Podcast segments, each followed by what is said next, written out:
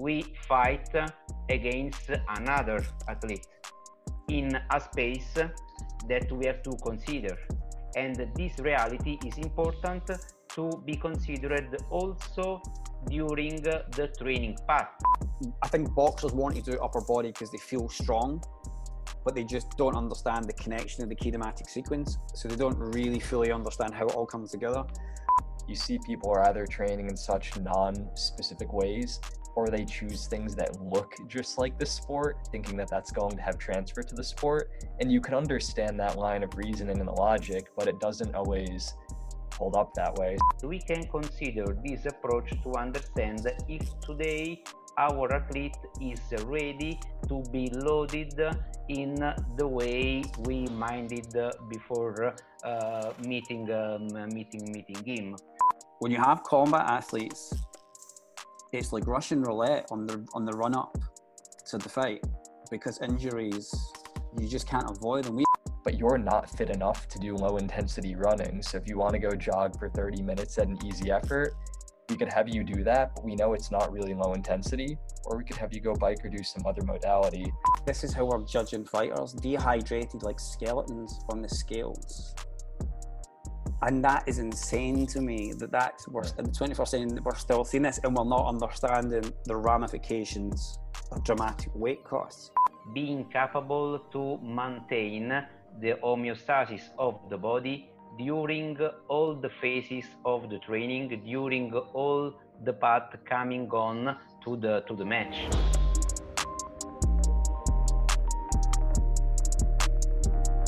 Welcome to this new episode. Before we get started, I'd like to thank our sponsor for the podcast, Moxy Monitor. If you've been following my work, you know that the Moxy is a tool that I use a lot for testing, but also for everyday training and coaching. For those who don't know about the Moxy Monitor yet, it's a NIRS device that measures muscle oxygen saturation and blood volume in real time. It's a non invasive sensor that is placed on the skin and can be worn during any training or sporting activity. Motocross riders and climbers wear it on their forearms, hockey players on the ice, swimmers can wear it in water I've used it to test rugby players, CrossFit athletes, endurance athletes, and more. The Moxy allows you to individualize work and rest periods, optimize load, reps, and sets, identify training thresholds in real time, and even correct movement based on what the data shows you. You can also use the Moxy monitor to determine an athlete's energetic limiting factor and their individual training zones. Using this process, I can now target the athlete's limiter with precision in order to improve their performance without adding unnecessary volume to their program. You can view and collect the data on your Garmin watch and can also pair the Moxy with other physiological testing products such as the VO2 Master, Pnoe, and Cosmed VO2 systems.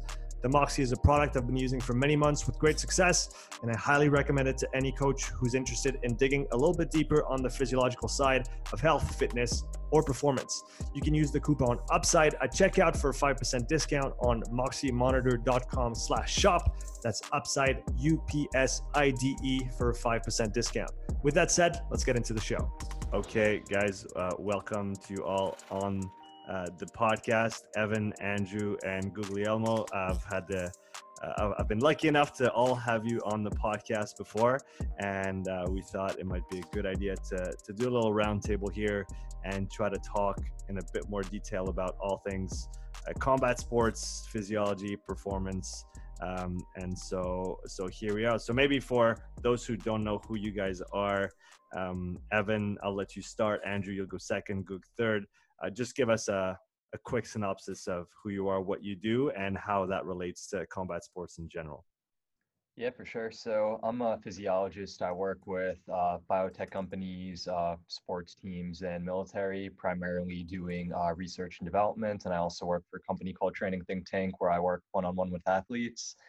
Um, most of my involvement in combat sports from a consultant standpoint, so doing a little bit more of the traditional physiologic testing and trying to fill in some of those gaps. Um, and hopefully today we'll talk about why or why not that is relevant at different points in time. Um, these two gentlemen, I think, probably have much more experience with the specifics of the actual combat, which I do not have. Okay, Andrew. So I'll let them pick it up. Andrew, go for it.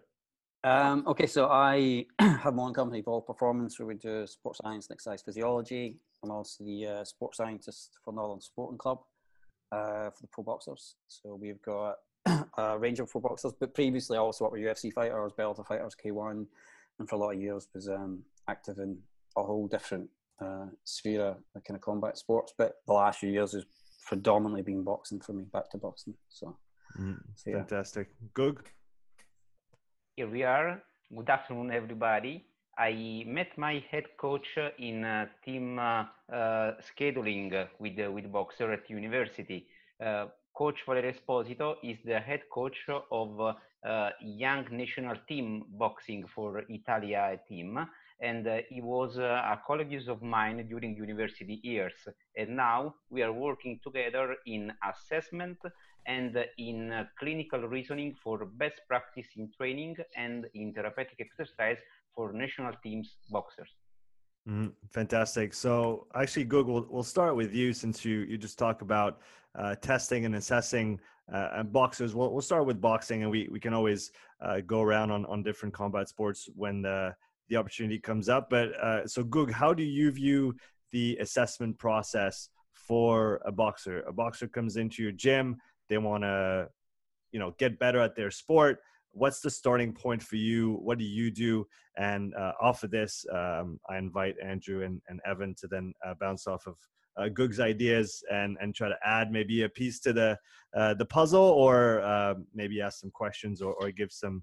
Uh, other opinions. I really want this conversation to be as open as possible. Uh, we're, I think, all here to learn and exchange. So, uh, Goog, take it away and and go at it. Thank you, thank you, Sean. Um, I think that during these uh, the, these years, uh, in, in, Italy and uh, all over the world, the community of sports scientists in uh, combat sports um, started uh, minding about a lot of questions about what we have done uh, during the previous period.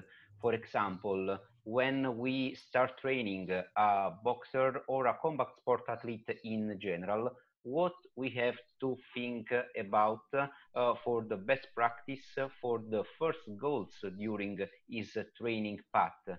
Uh, studying um, physiotherapy after athletic training, um, I starting think about the idea that what we are uh, thinking about assessment can be changed if we um, change the point of view. For example, if we start thinking about, or we can say around the uh, sport physiology model, I can lose something during the path, starting from the single subject physiological and biomechanical model due to uh, I don't know if my young athlete or if my um, former athlete uh, can uh, show his uh, potential um, considering his motor control, considering his uh, biomechanical model. Due to we know today that biomechanical and motor control can affect the physiology uh, of the sport gesture, the physiology uh, of the match intensity uh, in a short or in a long period. So, and sorry to cut you off. So, if I understand correctly, you essentially want to see if they can move properly and move well so that the movement that's executed is going to be efficient so that the physiology that we're then going to measure actually makes sense to be measured because let's let's let's talk crudely. If they move like shit they're going to be inefficient and they're going to waste a whole bunch of energy in their movement and it's not necessarily um, valuable at that point to quantify what's going on from the physiological standpoint. You need to make sure first that they can they can punch and they exactly. can move. Is that is that exactly. what you're talking about? Okay exactly. andrew do you do you use the same perspective when you assess the boxers? You have a kind of a movement first approach before you go into the energetics yeah so if we have someone new come in that you know or even for consultancy because we get a lot of them the first thing we'll do is always look at a movement assessment and, and the reason with this is twofold one is you want to make sure they have a full range of motion and it's not impaired. But the other is a lot of times they're coming in from different S and C backgrounds, so they have different S and C coaches. So they you never know what that S and C coach is necessarily doing with that particular athlete. So a lot of times what we want to look at is what work's being done, what range of motion is there, and just get an overview of just kind of where they are. Um, so we do quite a it's kind of more a kind of physio style assessment we're looking to make sure, you know, that we can plantar flex and get range of dorsiflexion and all these things so that in the strength conditioning phase, we know they can get to the bar properly. There's no issues with scapular winging and all these sort of things. So we, we do that first. Then off the back of that, we will have them just even simply shadow box just to see whether the movement is there and the positions there and the hip positions there. And then we'll slowly start moving into more physiological tests. But mm. curiously, most people fail in the movement assessment because a lot of times when boxers are with S&C coaches that don't understand the sport, they're, they're maybe doing back squatting two and a half times body weight or crazy things, and the alignment's completely off for the needs of the sport. So a lot of times they actually fail it, which is mm. always quite interesting. Um, yeah, yeah, movement, movement first. Yeah, big movement first. Evan, in your consultancy work, is that something that you've spoken to the coaches about? Is it something that they pay attention to? Obviously, like you said, you're not the sport expert in that context, but is that still something that you uh, mention to the coaches before you go in and see what's going on under the hood? Yes, that's something that we do do always talk about, and one of the conversations that comes up often is the degrees of freedom that athletes do or don't have as a product of injuries that they've sustained. So I'm sure we all know what good technique looks like in these movement patterns that we're thinking about biomechanical efficiency in but sometimes you're faced with the harsh reality that a lot of these athletes are never going to optimize their biomechanical efficiency because of injuries they've sustained, ACL reconstructions they've had. So a lot of times it's trying to take those constraints and figure out where we could create other degrees of freedom to get them moving as well as they can. And then at that level, we just need to start focusing on uh, metabolic efficiency and some of these other factors, knowing that the movement could only progress so much and you mm-hmm. see the same thing with military as well. Guys have um, not always combat sustained injuries, but a lot of times it's the selection process just gets these guys injured, and they've sustained these things for so long that on some level, if this guy's like stuck in a crazy kyphotic position, he might just be there, and we need to work with that as best as we can. Yeah. Okay, that makes sense. And uh, since we're on the topic of uh, of injuries and let's call them bio biomechanical limitations maybe for for Guga and Andrew what are the biggest limitations that you see with boxers uh, coming to you what are the the how to say that the least taken care of uh, movements that that they should be able to execute properly that they should be able to do in order to then either be efficient at the gym or be efficient at their sport. But usually from what you can see they're they're just not there yet. Google, let you go first. Okay. Uh, this is a very interesting topic uh, uh due to working uh, with young boxers and some former boxers.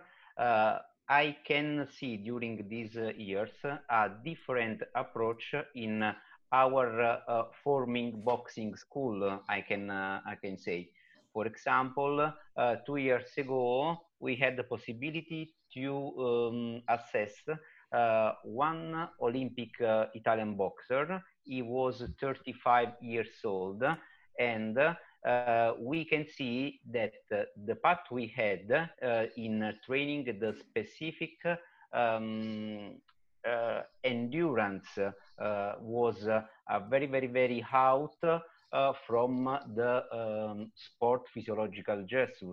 For example, uh, during uh, endurance test um, and on um, at, at the bag, uh, he presented the same graph of VO2 max uh, um, in, um, in front of the um, heart rate. And it is a very, very strange um, perspective for me uh, due to this uh, athlete isn't able to go on into the application of intensity with his punching.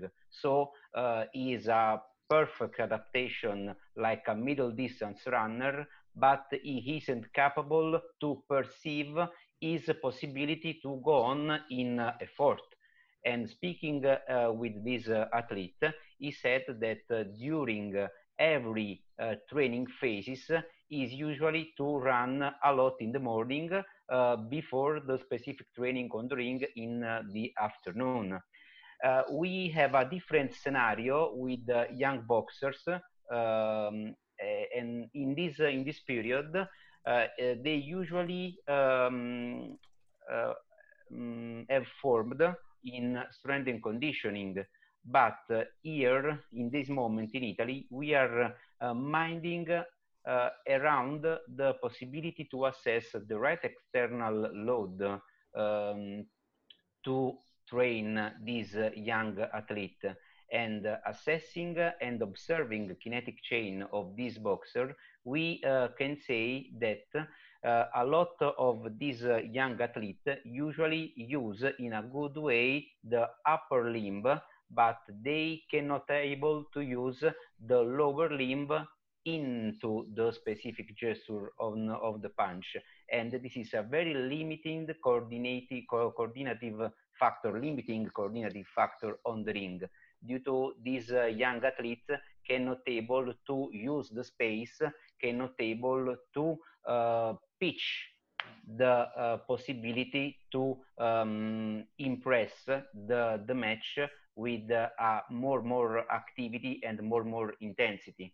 So right. uh, we are speaking and we are managing about the possibility to uh, assess the single subject uh, capabilities, um, thinking about uh, strength, power, uh, acid mechanism, but at the same time, it's important considering the other factor, uh, how the athlete can perceive part of his body, how the athlete can perceive his position in the space, how the athlete can consider the position and the action of the other boxer during, uh, during the match. Uh, during the last 20 years, our Italian school is very, very, very um, uh, concentrated around the single athlete, the single boxer. But we have to consider that we fight against another athlete in a space that we have to consider. And this reality is important to be considered also during the training path, I think thinking about the idea of uh, elaborate specific exercise using the ring space uh, can be uh, the same thing um, that in the football uh, strength and conditioning coach used for small-sided games with mm. the, the, the, aim to train uh, specific uh, endurance, for example. Yeah, this that's, is, that's, this is the, the way we are going on now. Yeah, that's that's very interesting. I want to come back to that, uh, Google later on. And when you spoke about, so you spoke about maybe an older boxer or someone who trained kind of old school and did a lot of running, and it was kind of training for as as a runner for to then try to be good in the ring, which uh, at face value doesn't again doesn't make a, a ton of sense if we think about you know transfer and specificity. And and you also talked about the lower limbs, Andrew. That's something you you talked quite a bit about yeah. uh, when we had our chat on the podcast the importance of leg strength in boxing the importance of uh, knowing how to use your legs. So that that kind of comes together. Is that, is that something that you see as well in, in boxers the inability or lack of ability to control the, the lower part of their body uh, when it when yeah, it, boxing? Yeah i mean definitely. I mean we become very upper body dominant i think in S&C for boxing. You see a lot of landmine med ball throws um, one of the things we see quite a lot when people come in is the inability to, to be stable on one side. so there's always a lot of asymmetrical issues. Um, and that's going to happen in the sport anyway, given the stance and the position. But we tend to find a lot of times the legs are probably not as strong as they should be, or in the case of an athlete that has really good strong legs, they don't utilize them properly. Um, so we spend a lot of time on single leg work uh, and just making sure both sides come together, and we'll plug into the NIRS thing later on on that. Um, but that that's mm. a key thing. I think my kind of feeling is we spend a lot of time.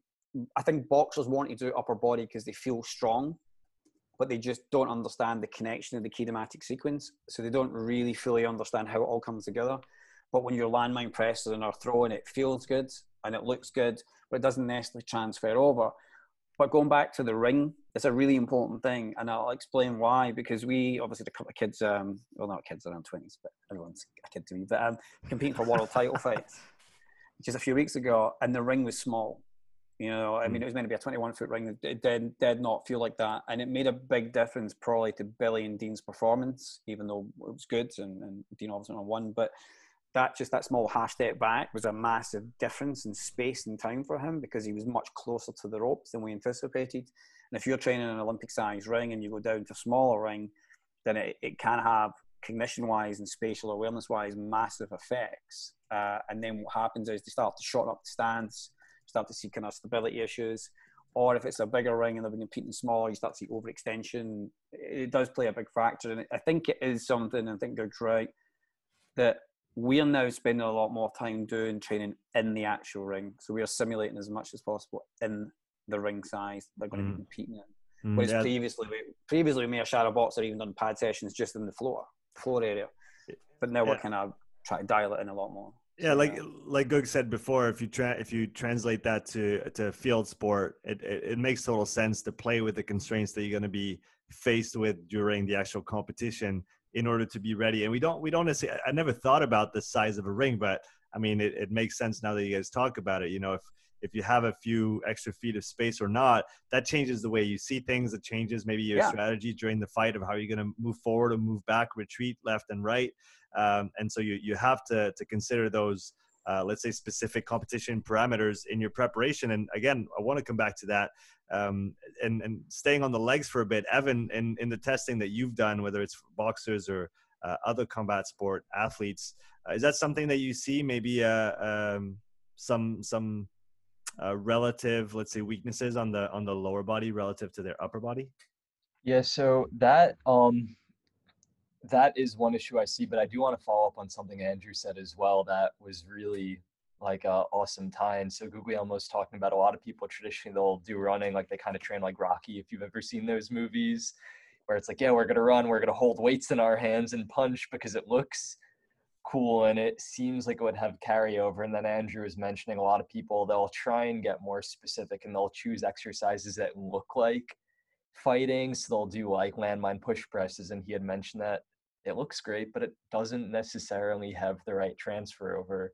So that's something that I'm always trying to think about for these sports because you see people are either training in such non specific ways or they choose things that look just like the sport, thinking that that's going to have transfer to the sport. And you can understand that line of reasoning and the logic, but it doesn't always hold up that way. So one of the things that I've been thinking a lot about for fighting, and Andrew and I have talked about this a little bit via email um, earlier when I just started dabbling in this, and it's still an ongoing thing that I'm looking into, is when we're trying to find exercises that actually have carryover and help these athletes it's not enough for an exercise to look like the pattern. It's really about whether it challenges the neuromuscular system in the same way.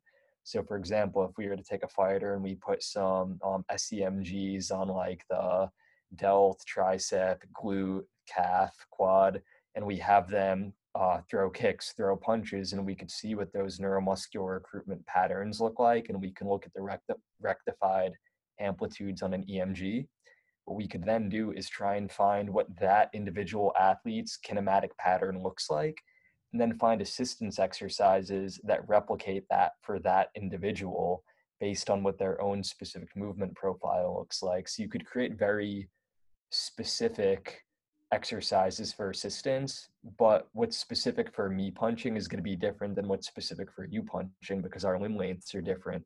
We execute our movement different.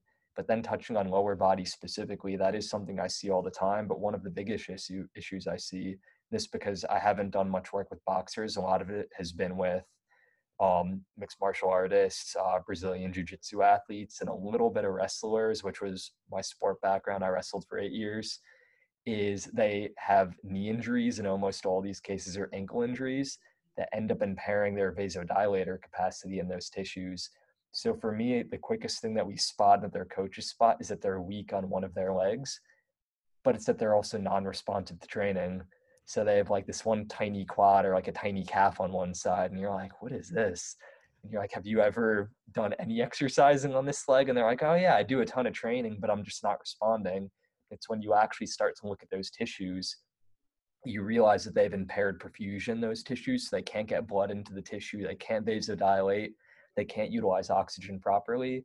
So a lot of what I end up doing with these athletes is essentially trying to figure out how do we restore this function so then they could go and do normal training, whether it's sport specific or non-sport specific, to get everything back up to par. Mm-hmm. Evan, when you're looking at those, um, maybe those limitations, do you, is that where you would pull out some thermography and and try to look at left to right differences? Yeah, so thermography is always like the quick and easy stop to get a quick check engine light. So typically what I'll do is we'll do the thermography screen.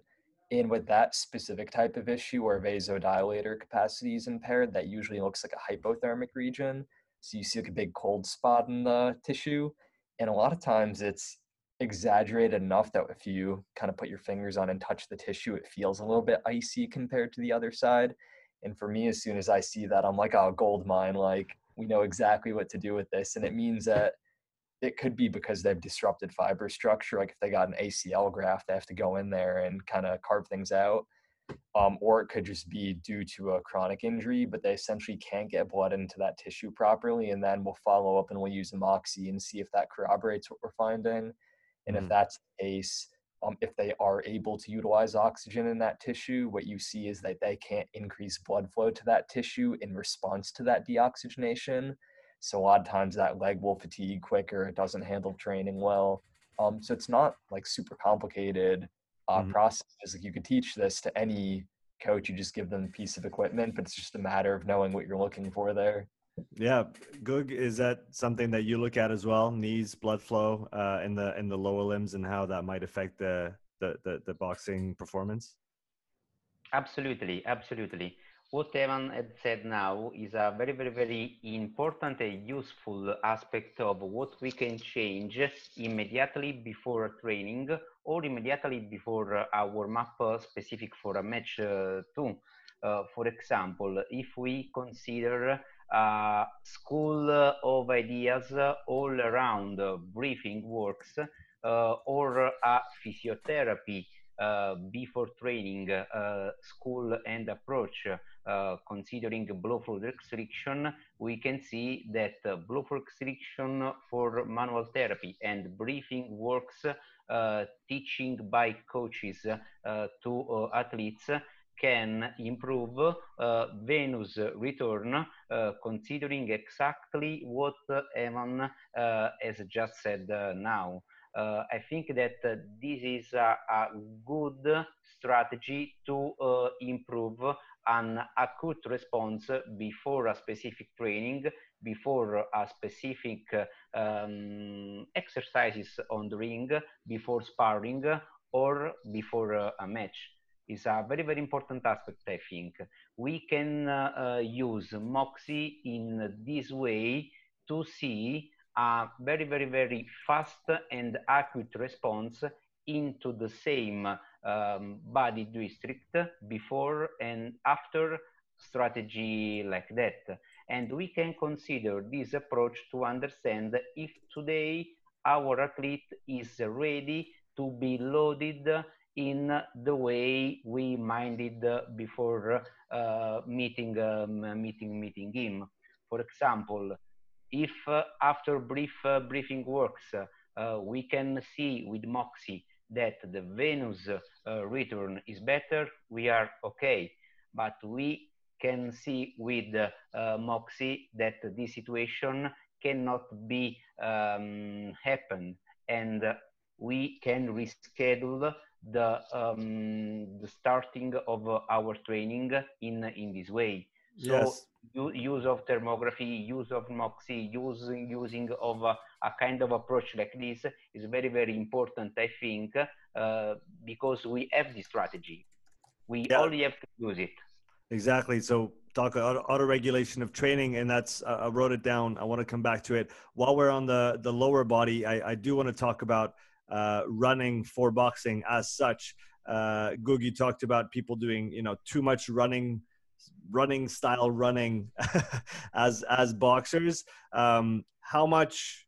Uh, and Andrew, I'll let you start with that one. How much running is enough for for a boxer? How much running is too much uh, for a boxer? So I have changed my opinion on this because for a long, long time I was very much not a big fan of long steady state running because I didn't want put any extra stress fractures or you know shin splints or and, too much skipping or running and things like this. But I've accepted over the years that some athletes want to run.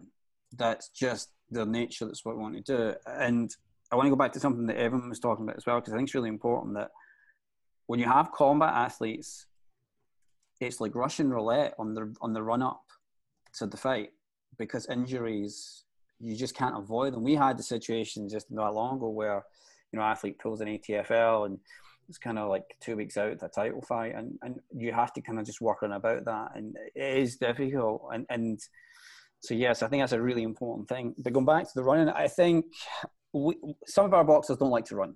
That that's just that they just don't like it, and we don't make them run.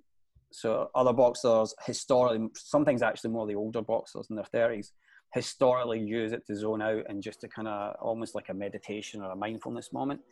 So I know as we, we, we let them do it, um, just because as long as it's not impacting performance, it's not impacting training too much, we're okay with it. Um, but you do have those that have serious ankle issues that want to run that you have to say to them, like, this is probably not the best thing for you to be doing. Why don't we put it onto something else? And and that's a harder sell. Mm. Um, so my, my opinions could change. I like, um, you know, so example, we do 5K runs. And the reason we do 5K runs on a Monday is a lot of times I'm very remote, so I can't get access to the athletes. So a lot of them like to challenge themselves on a Monday morning and try and, you know, we will benchmark beginning of the eight weeks. You know, they may have a 25 minute 5K, and usually in a fight week they're doing about 17 minutes. You know, and they like that because and the other thing psychologically, they like the fact they get their run done there and then, and it's a 20 minute run and it's it's done for the morning. And a lot of times we're actually just using that as part of a you know like a, a train high, sleep low protocol nutritionally. So it's just to get that extra kind of fat oxidation. Um, so yeah, so so we we still use running, but not probably to the same extent as some other gyms. Some other gyms have got some hundred mile runs happening middle of the week, end of the week, some serious mileage. Um, mm. But even with some of the military people we work with, we work with some military as well. you know, they're obviously big on tactical assault battles and everything else. You know, even with those, we're, we're trying to kind of get them to cut it back a little bit um, because it does put a lot of stress on the body. Mm. But I'm not adverse running anymore. People used to think I was. I've changed my tune. I'm not adverse running. It, everything in moderation. But if the athlete likes it and it's something psychologically that gives them a performance boost, I don't want to take it away. If it's an athlete that really doesn't want to run, that will affect performance, it will affect psychology. So I will take it away from them and we'll put something else in place. So it's, it's just about the individual, really, for me, at the end of the day. I have a question for uh, for Andrew, speaking about uh, running and training for boxing. Mm-hmm. Uh, what do you think about the possibility to consider a specific uh, strategy with, uh, with running to improve cardiac output to transfer it in specific sport gesture for, for the boxing? Uh, for example, what do you think about the possibility to use uh, hill sprinting or acceleration exercises for sprinter into the uh, boxer training? So we we will always um, at points of camp measure cardiovascular function and VO2 and things like this, and then off the back of that and rest and heart rate and recovery, and then we will prescribe cardiac output training if we need it in the in the particular phase. Um, so yeah, so we use it and hill sprinting. Yeah, we'll use it if we need to use it. Um, so yeah, I, I, don't have a problem with that. We do, we actually do a lot with fighters that may be returning from injury. We do a lot of cardiac output training. So, and we'll do that through, we'll obviously kind of just go through the usual kind of lab style testing and we'll kind of try and zone them adequately for that and then, and then implement that. So yeah, yeah, I'm a big, big fan of that. Yeah. Okay. Good, good. How do you use, do you use running much in, in terms of uh, the endurance component? Do you have uh, other methods that you prefer to, to apply for your boxers? Uh, yes, we are considering the possibility uh, to use uh, during the training path uh, this kind of running strategy as a specific uh, way to improve uh, VO2 max and in particular to improve motor control for specific gesture. For example, if my athlete can be able to uh, improve his uh, uh, acceleration during sprinting exercise, he may be uh, more able to pitch the ring during punching activity. And into the next future, we want to measure it using uh, EMG and uh, using motion capture to understand if we can able to transfer an ability like to be able to start better for uh, a sprint uh, into the punching uh, uh, activity or into the explosive power enhancement. This is what we are minding, minding around. and this is the matter due to I want to uh, ask Andrew what uh, he think about the possibility to use this uh, this kind of running exercises as a specific strategy that can support specific activity for the ring? So, my issue is a lot of the athletes are doing unsupervised running, and some of them have very poor running technique. um, so, my concern is should we be fixing running gait? And therefore, then does that have an effect on their existing performance? Um, I need to look at more research on it. Um, I'm not. The VO2 max is an interesting one because obviously it's something I'm doing my systematic review on, and I've got mixed feelings on the relevance of VO2 max from graded exercise versus you know practical field testing. Um, I'm not adverse to the idea. I, I can see where you're coming from from running and gait motion transferring over to say, the, to say striking. I would be tending to want to maybe use more coordinated striking drills in favor of it, um, just because I'd be concerned. It's maybe just our, our athletes are not very good runners. They can run really fast, but they do run very bizarrely at times. Um, so, and I'm not a running coach per se, so I, I, am just a bit apprehensive about how we would facilitate that, but I'm not opposed to it. so yeah. yeah. that's that's I think that's those are some good ideas. Uh, Guga, I like the idea of especially you mentioned the hill sprints, and I can see that the line, the line of push, the line of drive, uh, having some semblance to what you would see, uh, like like you guys have talked about before. You punch from the ground up, and, so seeing that go through the sprint, and then seeing that, can we see that go through a punch afterwards? Um, and if we think about the the time domain or the, the the, the speed of movement that we're executing um, a sprint is definitely what's going to come the closest to uh, the punch, even though I actually I'm not sure which one's the fastest and uh, what's the fastest limb movement in, in a in a early phase acceleration or or in a punch that would be a, an interesting one. Um, Evan, if we if we stay on the the running, how do you or if we just stay on the we talked about a little bit of endurance, a little bit of power development here with the running. How do you like to approach conditioning for your uh, combat athletes? Yeah, for sure. So the way that I think about conditioning, if we let's lump all the traditional terms like VO2 max, uh, critical power, aerobic capacity, let's just call those one thing and envision that as the size of a big cup. Um, your VO2 max is going to be the size of your cup, but ultimately you need to fill that cup with water. And we could think about that as like your sport specific qualities. So for me, I know that someone's going to perform to the level of their high water mark. What is their sport specific qualities going to allow them to do? But they're going to be constrained by that cup size ultimately. So if we take two guys, we have one fighter, let's say he's a boxer and his VO2 max is 80 milliliters per kilogram per minute. One, he probably picked the wrong sport. But hypothetically, let's say he wants to fight. He has this ridiculously high VO2 max, but he moves like complete shit when he's boxing. So the cup's huge and it's pretty much empty. There's very little water in it. Then we have another boxer. He's never run more than two miles in his life. His VO2 max is 55 milliliters per kilogram per minute. So a nice stout cup, but it's full all the way to the brim because he's really developed this sport specific technique. He's going to wreck the other guy. But then if that short, stout cup guy goes head to head with another boxer, whose VO2 max is 70 milliliters per kilogram per minute, and they've got some nasty skills and their cup is at the high water mark, they're going to beat that other guy. So you could see that it really becomes a game of like, what is your own limiter? If you're already very conditioned, your VO2 max is high, you're fit. I don't really care what modality you're doing for your conditioning because it might not matter anyway. You probably need to focus on more of these sport specific competencies.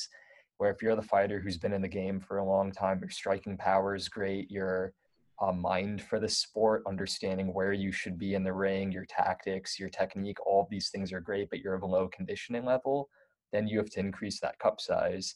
So for each person, we're always trying to figure out do we make the cup bigger or do we fill the cup up more?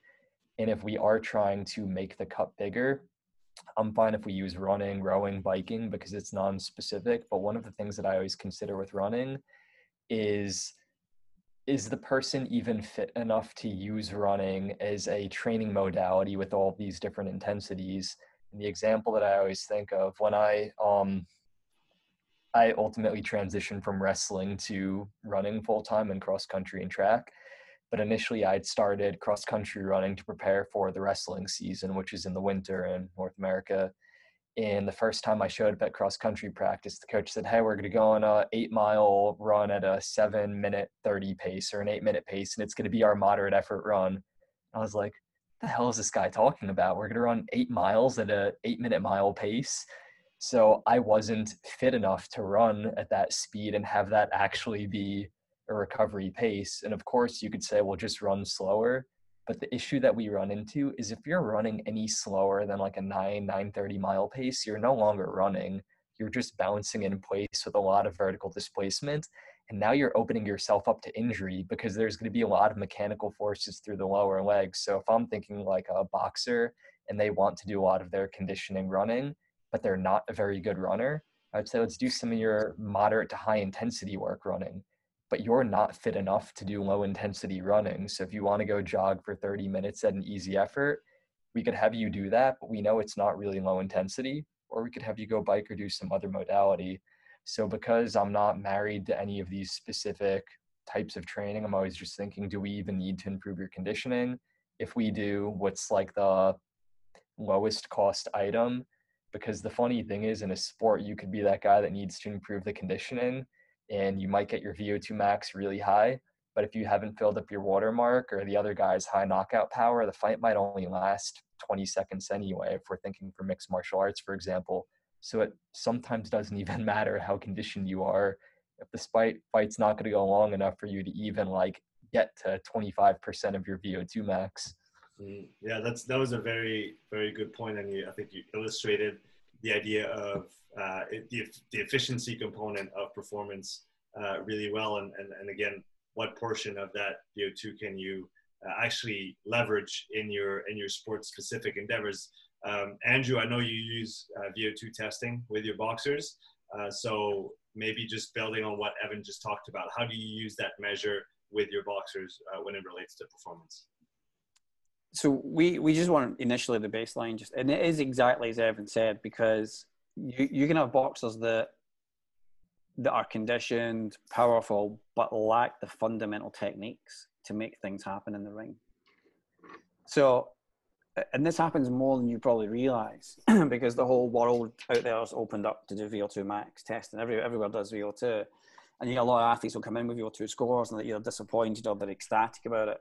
But when you actually see them in the ring sparring, what they actually need is boxing training. They need more sport specific striking training. That that that's the thing. So so I, I use it predominantly because I can use it, um, and we we want it as a baseline, and then we just want to guide off of it. So, but what is actually more interesting to me is a much more comprehensive field based approach to this, which is simulating through portable gas analyzers, specific boxing training, looking at VO2 peak between rounds, looking at recovery rates, and, and making a better judgment on that, along with substrate utilization between rounds, than a, than a treadmill test.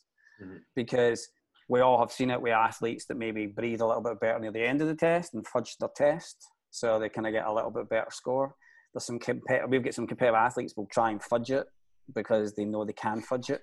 Um, so, uh, so it happens and I think there's a lot of other things as well, you know, like nutritional value, training loads, inflammation markers can all affect that that test as well. So I'm not a massive lover of graded exercise testing per se for boxing. I think field testing is the way to go. Um, but that still gets its own problems as well. But it is something we use. I think it is good knowing what the aerobic capacity is. I think it's it's very important, but I think it has to be done in context. I think the problem we've got is, you know, and when you look at the research over the last 26 years, there's a massive range you know, from the low end of 42 all the way up to 65 as a VO2 max score. But when you actually look at it, the people that are winning are in the middle. they're around about 58. So it comes back to that cup idea again as well. Is like over, and it depends your sport as well. Because if you're amateur and you're only over three rounds, then you don't need as big, tall a cup necessarily. But if you're a pro going 12 rounds, you need both. So hmm.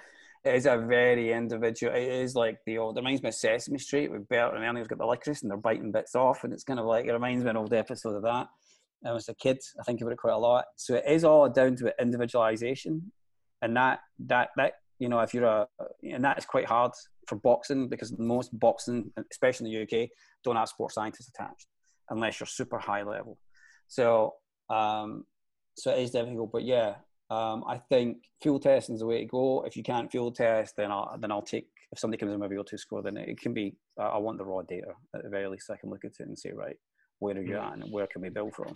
For someone who goes, you know, for a, maybe an extended six rounds, I know you, you've done some field tests that that go fairly long, uh, even longer for your your pro boxers. Andrew, do you, what kind of VO2 max values do you see during those field tests compared to a graded exercise running test? So we we've had boxers that have very poor VO2 max scores in the graded exercise test. That maybe are sitting about you know 47, 48. Um, and when you start looking at VO2 peak and you start looking at those values through the rounds, you're starting to see around about 59 to 62. Mm. So there's a big there's a big difference in it. But you, it, it's apples and oranges because they're two different things. Yeah. So you know the, it's intermittent. So there's moments of breaking away. There's the you know get the one minute recovery round. So it is a different thing. So I'm hesitant at comparing a graded exercise test straight to a field test. But what what uh, but what I have seen and what we have been able to do, which has been kind of interesting, which will lead into the PhD research later this year, is we have taken from week one to week six. In week one, we're seeing predominantly carbohydrate utilization in rounds, and then we'll see near the end a massive swap over in fuel utilization, a much more early utilization of fats, and a lot more carbohydrates later on and we've been playing around with this, and it paid dividends for our, our, our, latest two fights, where the two lads were sensationally conditioned. You know, they just went through the ten rounds at ease. It was it was a big transition for them. So we're all kind of looking at how substrate really affects. And that ties into everything else because biomechanics, efficiency affects substrate utilization, and then we're jumping down the, the massive rabbit hole with no goggles on. So, and Andrew, yeah. how much does like a pre-fight uh, weight cut or like water depletion impact the substrate utilization when they're massive. fighting?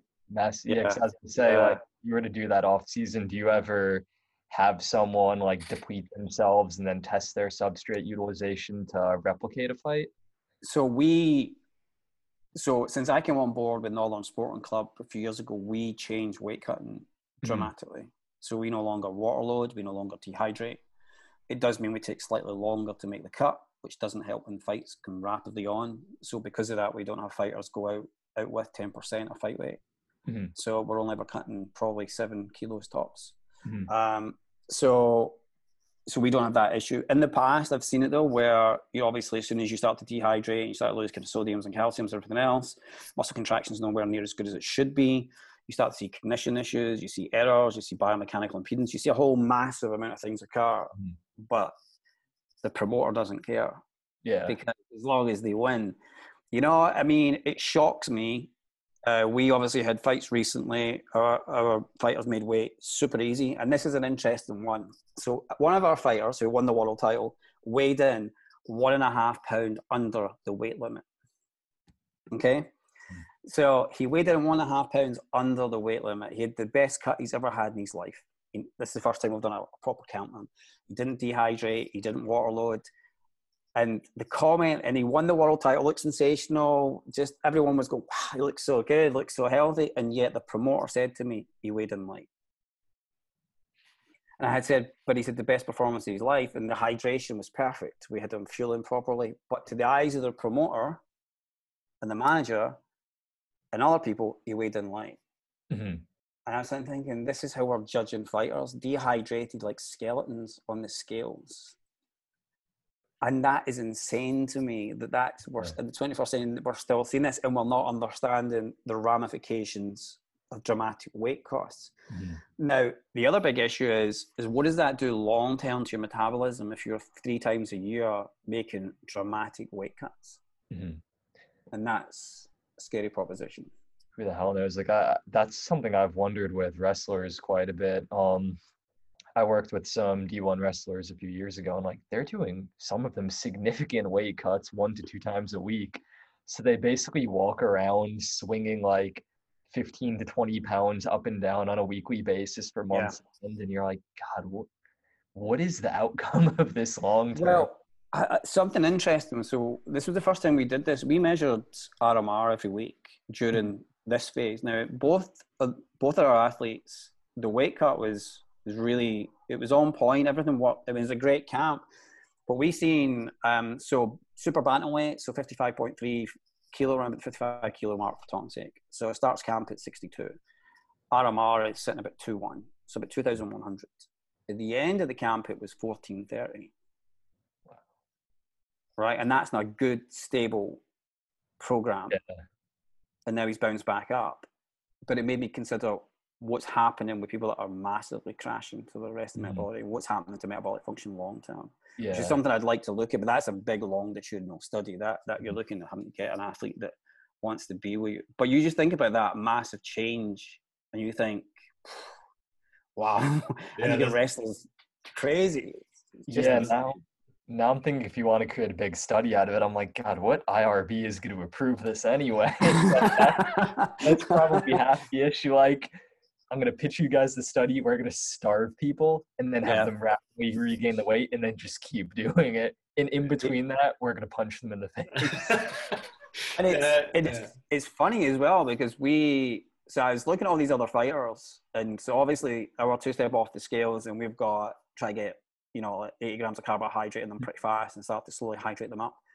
And then I'm watching other people eating, you know, like just garbage Mm-hmm. Um, and, and I'm thinking, you know, big fights your life that could dramatically alter your life one way or the other, you know, or mm-hmm. you could end up with, a, you know, some cutaneous hematoma or some kind of brain bleed because it's a obviously tough sport. And I'm thinking, and I'm thinking, you know, you've got these all these athletes cut, dehydrate, and you're feeding them salty crisps and uh, I, just my mind I, I just I find it difficult to understand and I'm an old coach I'm a dinosaur in the world of coaches but I think we still I still think we live in this this idea that your athlete has to be 88 kilos to make 66 kilos because mm-hmm. they're going to hydrate back up to 88 kilos and have a size advantage mm-hmm.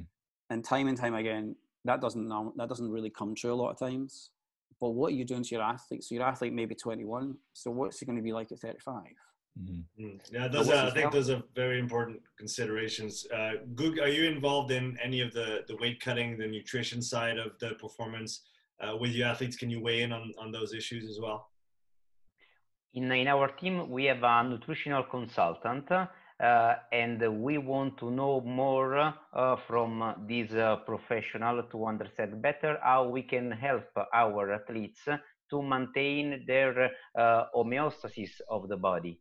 Uh, I was very uh, interested listening what Andrew um, was spoken about uh, due to he was spoken spoken about one of the most important role of a coach for his athletes, being capable to maintain the homeostasis of the body during all the phases of the training, during all the path coming on to the to the match.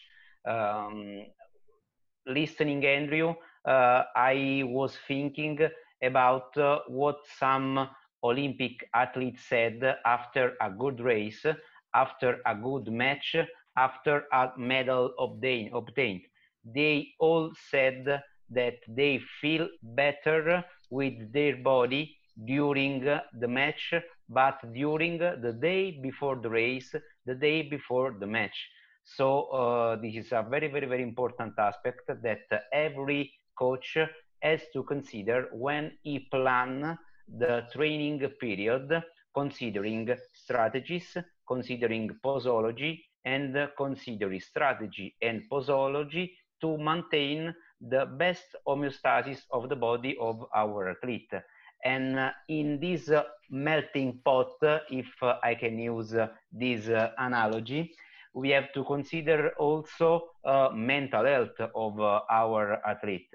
Uh, due to our athlete uh, suffer often of a very very big pressure thinking about the match thinking about the expectation thinking about the final uh, result and uh, using uh, like a measure a measure uh, strategy posology to homeostasis uh, is a very very important possibility to uh, improve and to maintain mental health, consciousness, awareness of our athlete. So it's a very, very important aspect. I cannot be able to do it like Andrew, but we have a very, very, very able consultant following our athlete in nutritional path. Yeah, and, and it goes back to having a, a holistic and integrative approach to what you're doing with the athlete. It's not just the boxing side. It's not just the strength and conditioning. It's just not just the nutrition. It's all of the above, all the time, all working together, which does make it infinitely more more tricky to uh, to dial in and, and, and do properly. But at the end of the day, that's that's what we're we're trying to achieve is trying to do the best job as we can as supporting staff for our for our athletes. Uh, Guga, could you weigh in on the on the VO2 side of, of what we were talking about a little bit before? I know you've you've talked about it as well in the context of boxing. So how do you view that parameter? How do you use it uh, with your with your athletes? It's fundamental uh, understand this parameter uh, to uh, make sense of uh, consciousness for our athlete. Uh, an old teacher of, of mine usually said that every athlete is his own pilot of his own car and his own hmm. car is his body. So if the pilot cannot understand, cannot know uh, how power is uh, his car, he cannot be able to solve problems during uh, during the match. He cannot be able to um, understand if use a high intensity, a low intensity, uh, to use uh, the space for a better recovery. Uh, so um, assessing VO2 max is one of the fundamental aspects to teach to the athlete how he can use his body to be to be the best. Uh, we usually use uh, metabolimeter uh, such as VO2 master uh, but here in Italy, um, our federation use um, other uh, device from other factory, uh, but we are starting to consider um, VO2 master for the better relationship between cost and test re result than what we uh, now used. Uh, and um, during uh, this uh, kind of uh, of test, we can we can we can note a lot of of differences about the athlete comprehension of the test and how the comprehension of the test can affect the VO2 final uh, measure measurement.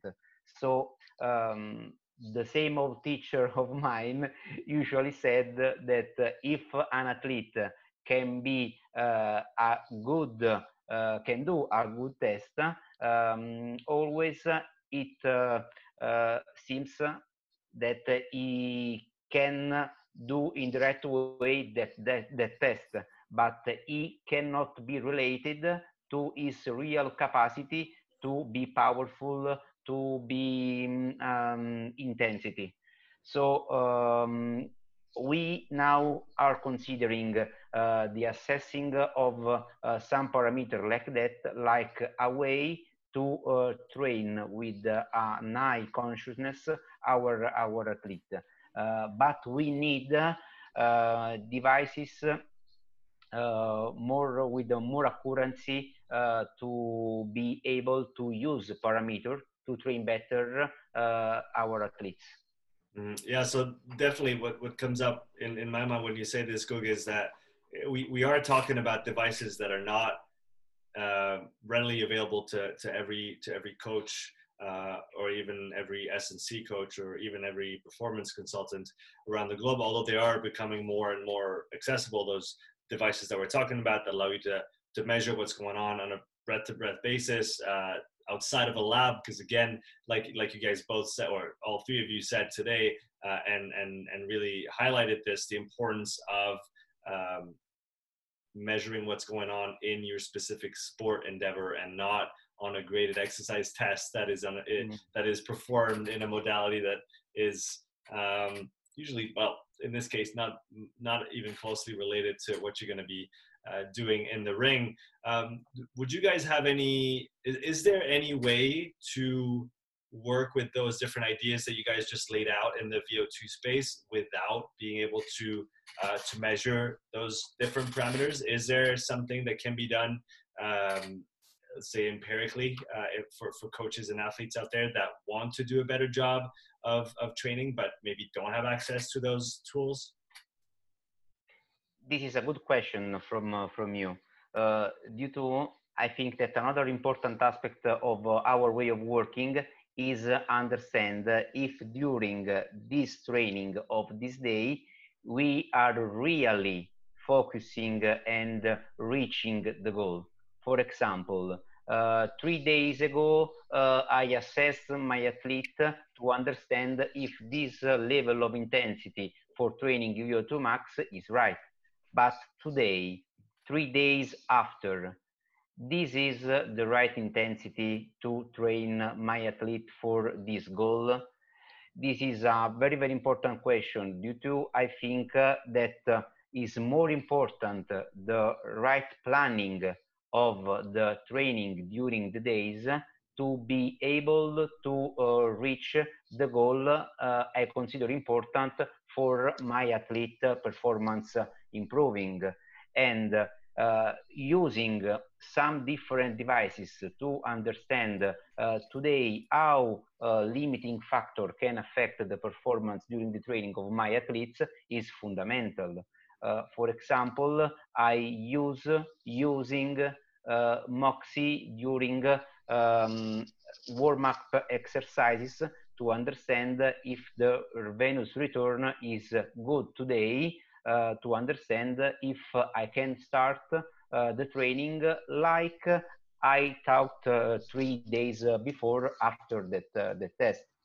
And another important aspect is considering the possibility to um, understand how the range of motion can affect the in first part of the training.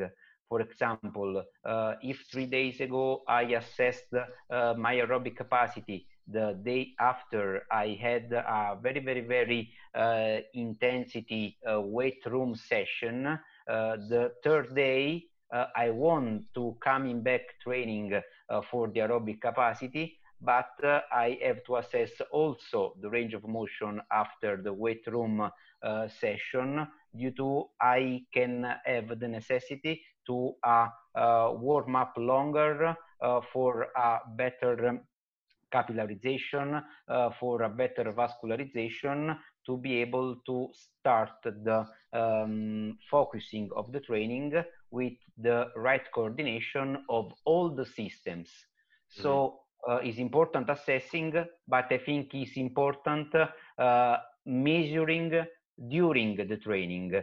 Um, for example, when Andrew uh, spoke about uh, the VO2 master, I think uh, that uh, it may be wonderful know how the uh, VO2 uh, level of our athlete is changing during the training phases to understand and to make real the possibility to uh, improve the intensity if my athlete isn't able to understand if uh, his uh, uh fatigue, fatigue level perceived is real or not.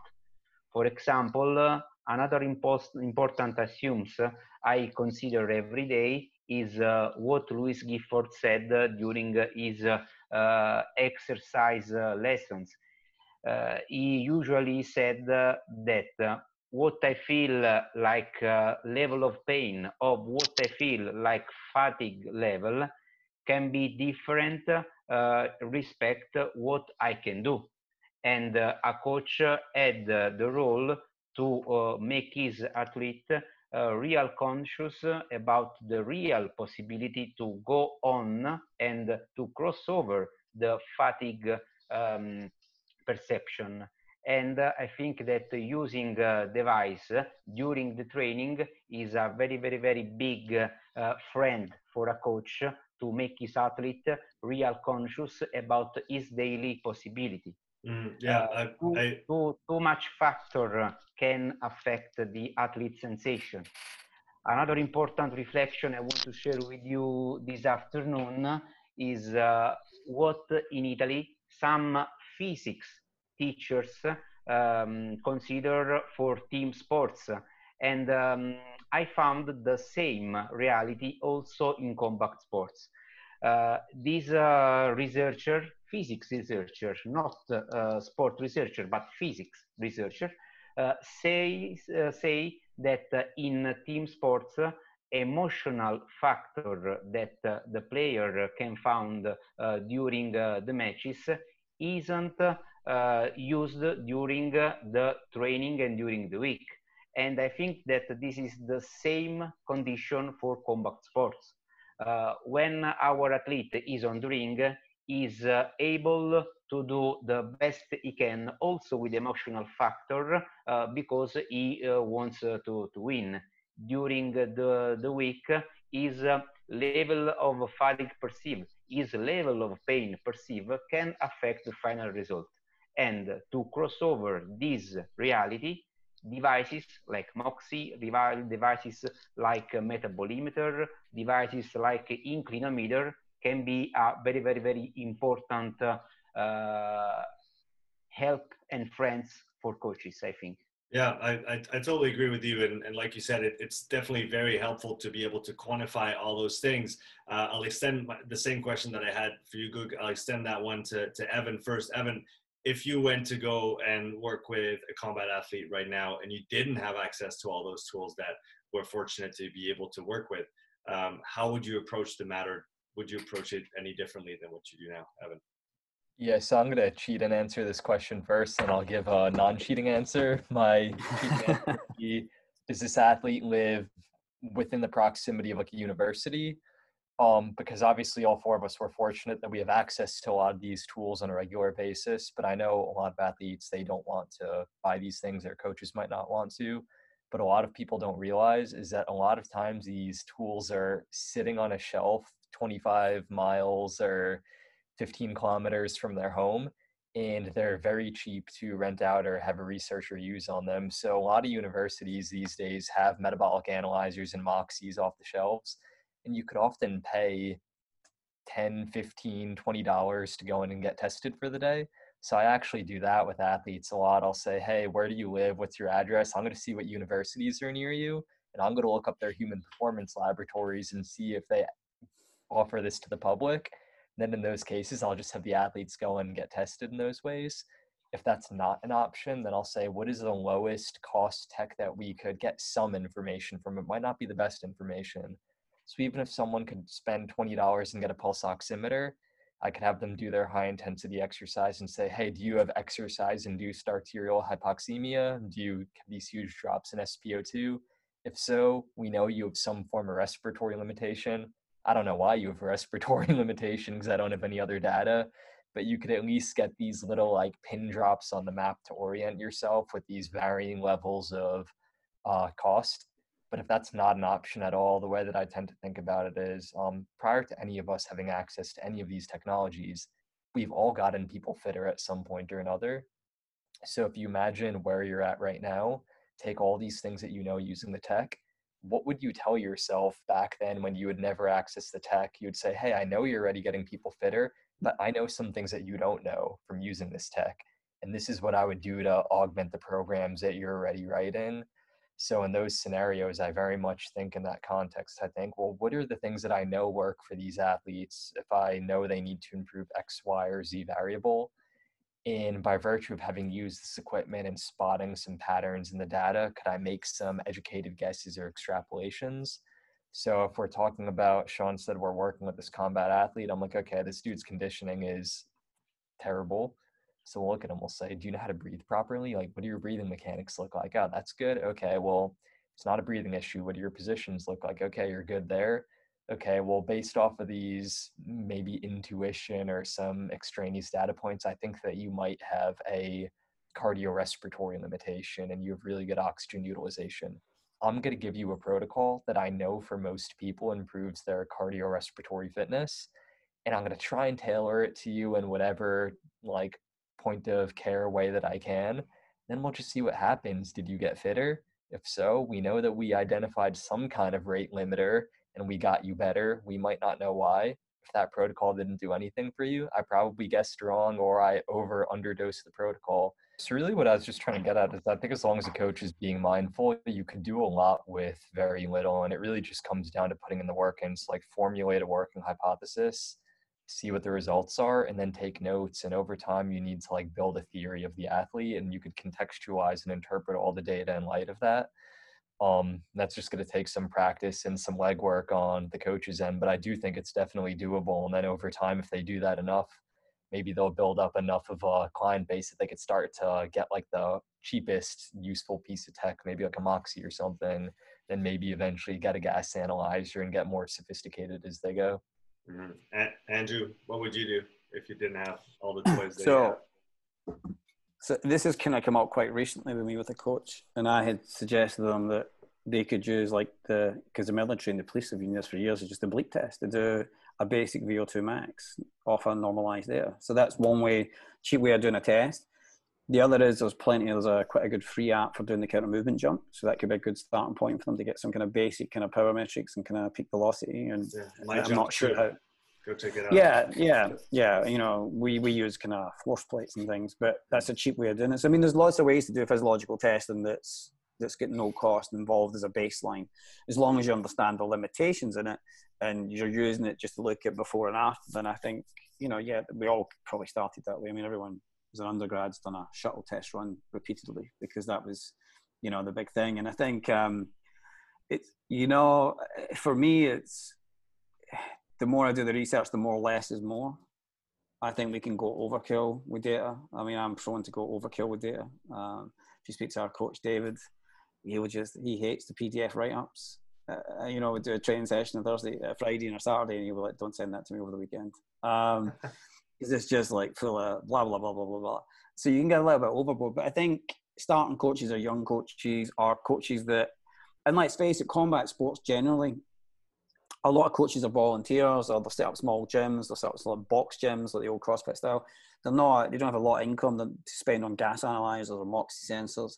So there's lots of things they can do. You know, you can do sprawl testing. You can kind of there's a whole heap of things you can do to get baseline physiology. And I always say to athletes, buy a heart rate monitor. Super cheap, really super cheap. Polar H10, really cheap, or one of the other brands out there. So yeah, there's there's ways of doing it. Mm-hmm. Yeah, like like you said, there's we, we, we shouldn't just always go for the, the most expensive tech and try to use that as and I think you guys all gave some really practical considerations to, to take into account when when training boxers and other uh, combat athletes. Uh, maybe areas of training uh, that are usually overlooked and that should be kind of dialed in a little bit better uh, all around. Uh, like you said, less less is more. Andrew, I want to I want to talk now about uh, the Moxy. I know all three of you guys use it quite a bit, and so I wanted to hear each one of your perspectives on how you guys integrate the Moxy when it comes to um, assessing and then uh, into the training part as well uh, for some of you for combat sport athletes. So, Guga, I'll let you uh, take that one first. Moxy becomes fundamental during our working with uh, with boxer uh, during the last two two years. Uh, due to we can understand that using a Moxy monitor, we can uh, understand better uh, how um, using external load in weight room too, uh, for example, training in weight room upper upper limbs, and is very very useful to understand uh, how we can modulate the parameter of uh, specific uh, exercises at the bag or during during sparring. we usually prefer using uh, Moxy to uh, evaluate uh, deltoid muscle, um, pectoral muscle, and um, erector spinal, erector spine muscle. Um, is important considering, I think, the function of uh, spine muscle uh, during um, some phases of sparring uh, exercises.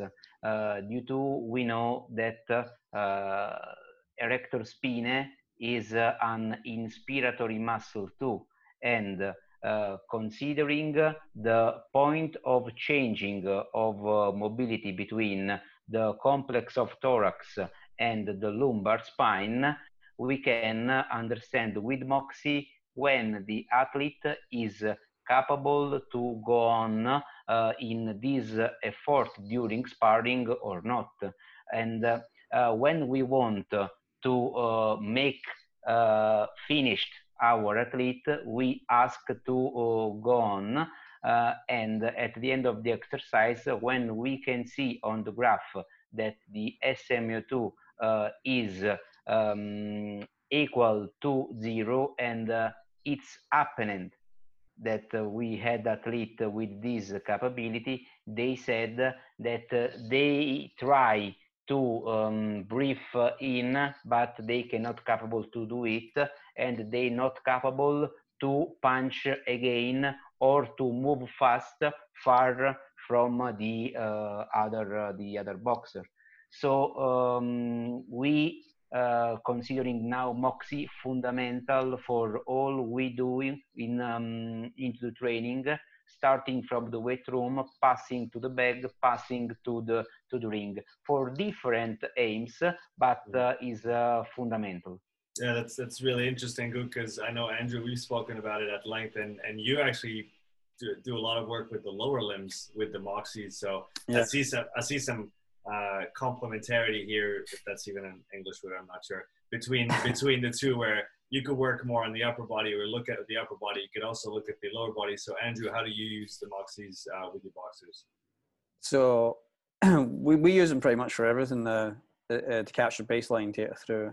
I mean, the reason I purchased them was I was kind of interested in looking at modeling to look at rates of fatigue um, along with kind of fat max modeling during sparring sessions. Because obviously in sparring, you're very limited in what you can actually have on you. Um, and we get quite a lot of good world class sparring at our gym. So I, I was just very intrigued to see could we, and this is basically the basis of what we do in the PhD, is look at can we do correlations between the VO2 max through gas analysis, through bag sessions and, and excuse me, bike sessions, and then sparring sessions, and put together a whole total metabolic profile, and I guess try and redefine in boxing what bioenergetics really means and go away from that old horrible model that everyone wants to use. So I have found in sparring it's very difficult clean data, sometimes from, from the erector spinae and sometimes from the intercostals. As much as I'd love to get that, it's just it's just not a great place. It could be the style of sparring that we perhaps do. So I, we've been using a lot on the rec fem and a lot on the gastroc, and we're putting a lot on the calf muscles because we're interested in the push off motion on the back foot uh, and all the acceleration phase. Um, but we are use, also using it quite tactically in sparring.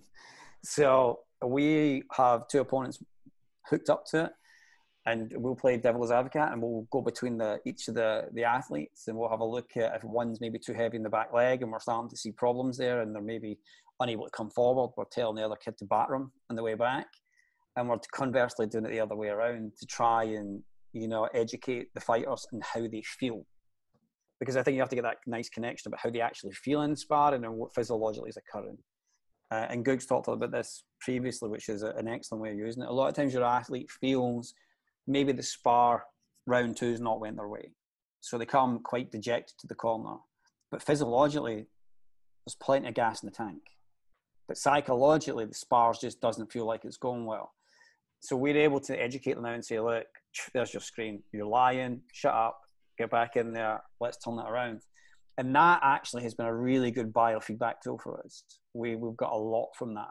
You know, you're able to say to a kid, look, round three, you can turn this around. Everything's looking really good. conversely, we're able to pull fighters out if we think they're being overwhelmed physiologically, because there's no point putting anyone at risk, especially in heavy spar sessions. So we're kind of using it in a, in a lot of different ways. The uh, the Moxy kind of breed. So you put them in a box at night in our gym, and you wake up the following morning. There seems to be another one or two have suddenly appeared. That's kind of how much we're using them. Um, I think it's. I think, and we all know this. I, I think we're just at the cusp of things we're learning physiologically, and I think things like profiling fat max and all these things are really exciting because I think that's going to open up a whole new world zoning and metabolic and adaptations, and I think it's a very exciting time with the Moxy. But it is uh, sometimes a complete bastard to understand what's happening.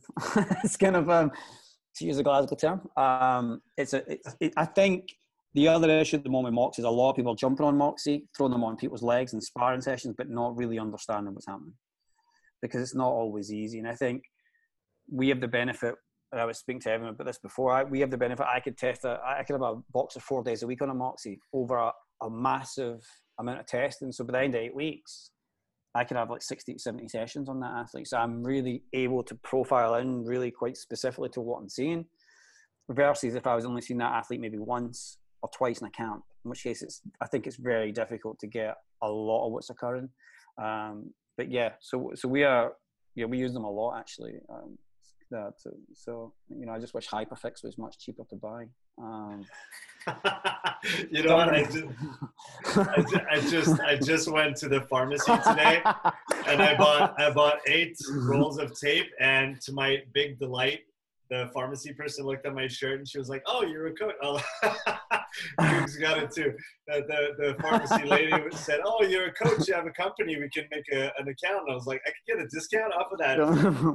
so that, that that tape. Well, that's fantastic. let's let's do it. So that was the win for my day. And Andrew, I'm, glad you tied that in. So both of you, uh, Gug and Andrew, using those heavily for monitoring, which is super interesting. Beyond the testing, really day to day, looking at how trends are moving. Uh, Evan, same question for you with the added question of how the fuck do you get good intercostal measurements with your Moxys? do I get good what? Intercostal measurements with your Moxys. Help us, please. Okay, so yeah, well, we'll touch on the intercostal measurement second because I get this question probably 10 times a week via email, text, everything. So we'll cover that next. But basically, I think just by virtue of the capacity that I work with combat sport athletes, this doesn't apply across the board, but for that population specifically, almost everything that I'm doing is as a consultant. So what I'll do is I'll the only time I really see people in person is when I do initial testing but oftentimes we're getting these groups outfitted with their own moxies. So what I'll do is I'll typically educate their coaches or their staff on how to use the moxies to essentially do everything that Andrew and Guga already said with trying to kind of manage the day to day. Most of what I'm doing on my end is uh, data analysis. So I primarily come in doing load management for them using the moxies. And this is one of those things where moxies become such a ubiquitous tool in what I do that people are like, what does a Moxie do? I want to get one. I'm like, what doesn't it do in some capacity? Like you could assess people, you could auto regulate training, you could manage loads, you could identify fat max. There's so many different things that um, it, it's hard to say what we do with it specifically, but with fighters, I'm primarily doing load management, talking about some of the things that we had touched on earlier. I'll interpret assessment data and I'll also do some um, data analysis on the back end. So essentially creating stats for a specific fighter. So if their coaches identify that this is a guy that needs to improve his VO2 max and he's utilization limited, on the back end, I'll take some of his relevant training data and some certain uh, physiologic metrics, some with Moxy, some with other tools. And on the back end, I'll scatter plot those things out and look at them over time to make sure that they're getting the right trends so just using like basic data science tools. Then on the intercostal measurement though, because this is the real kicker. One, I'll say not everyone could get a clean intercostal measurement. So there is some anthropometry that comes into this. That if someone, just the position of their rib cage is, I don't know if it's good, bad, whatever it is, or if their body fat percentage is a little bit higher, you're not going to get a clean measurement. But What I'll typically do for someone is I'll have them put their arm over their head and bend laterally so they could get a nice deep stretch and you could see the separations of the ribs and intercostals. Then we'll find, starting at the bottom of their rib cage, we'll trace it up with our fingers and find the intercostal space, uh, the seventh and eighth intercostal space. And then what you'll do is you'll get the Moxy right in there and make sure that you're getting a clean SMO2 and THB reading. And then have someone kind of like purse their lips. So if you pretend you're like blowing up a balloon, like, so it's creating some resistance to breathing and do like 5 10 15 aggressive breaths with pursed lips so it's creating some resistance for you to breathe against and the reason that we do that is we want to see are you getting some respiratory muscle desaturation there and if you are we're getting a good placement if they do that and you're not seeing any uh, drops in SMO2 and you're not seeing THB go up showing some vasodilation then you just need to play with the placement a little bit so you either have to go up or down or left or right a little bit and then once you find that spot um, I've done this for myself. Sometimes I'll convince other people to do it. Take a Sharpie and just draw a rectangle around the Moxy where it is. And now you know your sensor placement. So each time now you just slap it on. And hopefully, if you do this enough for an athlete, they just chronically have a rectangle with a Sharpie on their rib cage and they know where to place the sensor. Um, so that's my my secret sauce for getting a respiratory muscle measurement. Yeah, I, I like it. I know Ben House had even talked about getting a little tattoo on his uh, on his VL to make sure that it.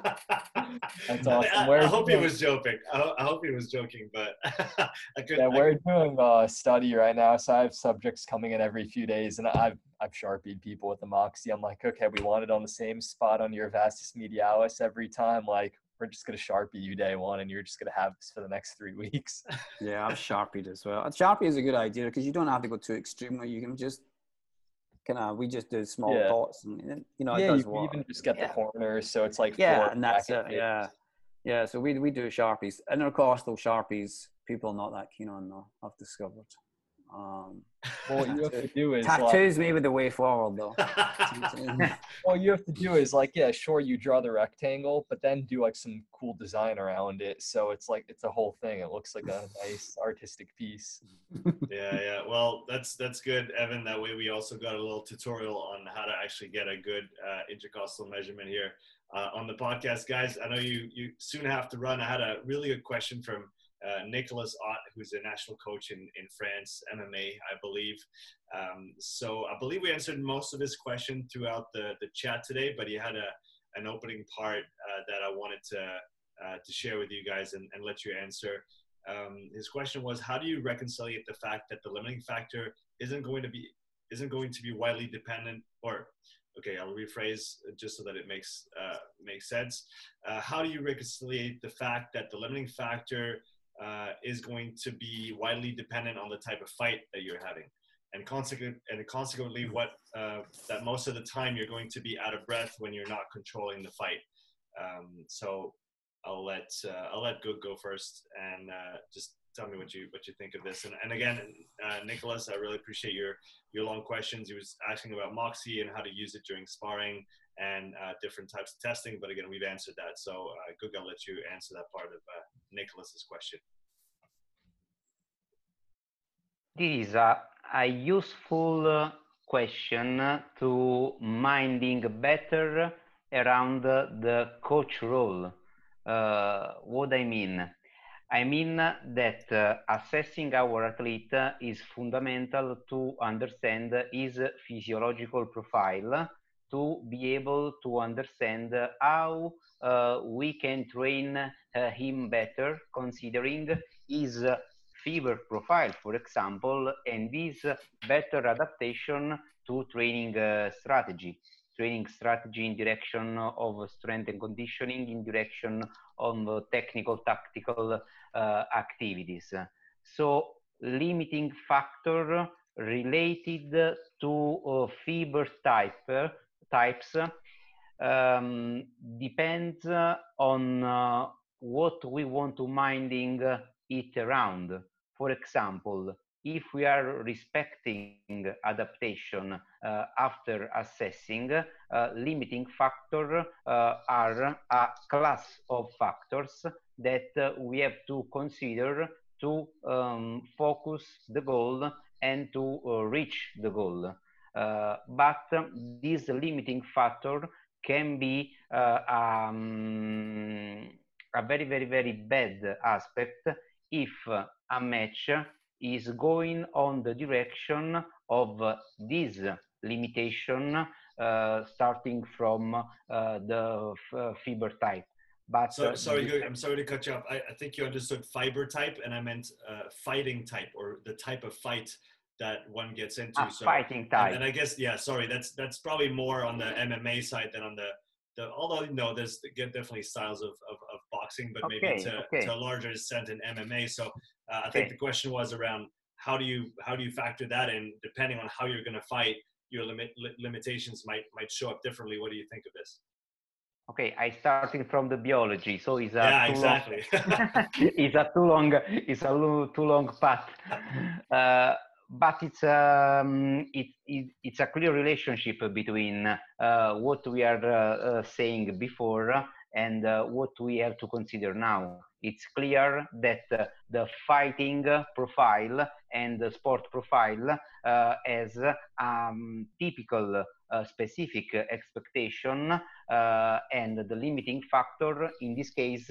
simply define my athlete like an high profile athlete for this uh, fighting sport a medium or a low profile so uh, we have to understand uh, better our athlete to understand uh, where is located like high, medium or low profile and training him in his um, real reality.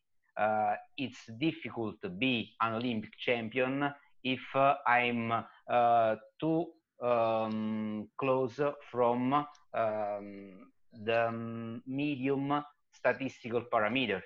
For example, during uh, last Olympic Games in Tokyo, we had a fast uh, runner um, in uh, 400 uh, hurdles race, but his um, stance uh, is um, um, lower than Karsten Warholm. So uh, he went to Tokyo knowing that he cannot be the Olympic champions. Mm. Uh, so a limiting factor of a specific uh, fighting um, class uh, are simple the way to understand uh, my athlete profile and they are fundamental to be assessed absolutely. Mm, yeah that's a, i thought that was a very good answer andrew. Okay so this is like best laid plans. They never really happen so when we work, I mean, I worked quite a lot at straight blast gym, affiliated gym for quite a lot of years. So one of the things we always looked at was the difference between the range. So on the striking range on the outside, you get your inside outside lines of attack, so you get plenty of times to look at your breathing. Now the research is pretty clear. We know that peak heart rate is going to be way probably above 180 plus. So you're always going to be in this position where you're going to be constantly heavily breathing and everything else. So breath control is is really critical, especially for striking the point of contraction when you impact. So what I always say to MMA guys is you want to be able to control the space and control the distance in order to control breathing. So if you can utilize your striking to maintain the outside position and keep space when you need it, then you can down regulate and recover a little bit. It's the same in boxing. As soon as you start hitting the more the kind of Greco-Roman positions, the overhooks, underhooks, and you start into the clinch, that can be a very, very draining position because you've got weight placed on top of you this comes down to me a lot of it comes down to technical coaching, making sure the shoulder's in a higher position so you get leverage control and everything else. So it comes down to like basics of, wrestling and, and, and, and Greco and things like that. And then as you hit the ground, you hit your BJ, you start going through your passes and your guards. It comes down to just breath and management. So for me, you're not going to be able to dictate your fighter type because you may have a Muay Thai striker in front of you that suddenly maybe is very well versed in the ground as well so it comes down to training protocols. It comes down to drilling it and using things like the Moxy to look at what how the body's responding in the striking phase and how does it change as the range starts to close down. So you start hitting like sprawls and things like that. How the recovery rate's coming off of sprawling, and how are you able to control when you're on the bottom position? Because it's much easier. A lot of times you're on top and you're in control, especially on the ground, than when you're on the bottom. So for me, this is more a coaching thing than a fight per se. It's about drilling the physiological adaptations for each of the ranges and understanding when to back away and control your breathing and regulate everything, when to step up a gear, which is sometimes a big problem as well, and just how to manage positions because MMA is so chaotic that you know you have to be well versed. Nowadays, years ago, you could get by with just being a striker or, or a wrestler. Now you really have to be well versed in all three ranges, um, which is why I was garbage at it. Um, So I think for Nicholas, that was right, yeah. Um, I think is think about the coaching structure and what he's trying to achieve with the fighter so that he can be competent at rest rates and recoveries in all the particular ranges and control the sphere. Um, there's interesting methods on cooling between rounds as well. You know, if you look at kind of blood flow and, and cerebral blood flow and how that affects cognition, you know, on the external carotid artery and, you know, cooling strategies and that, there, there are other things you can also do between rounds that can, can really help as well. Mm-hmm. Yeah, thanks for that and and Andrew, we'll have to dig into the the cooling strategies in a in a future podcast. Evan, I'll, yes. I'll let you finish. Evan, I'll let you finish here and, and answer that question.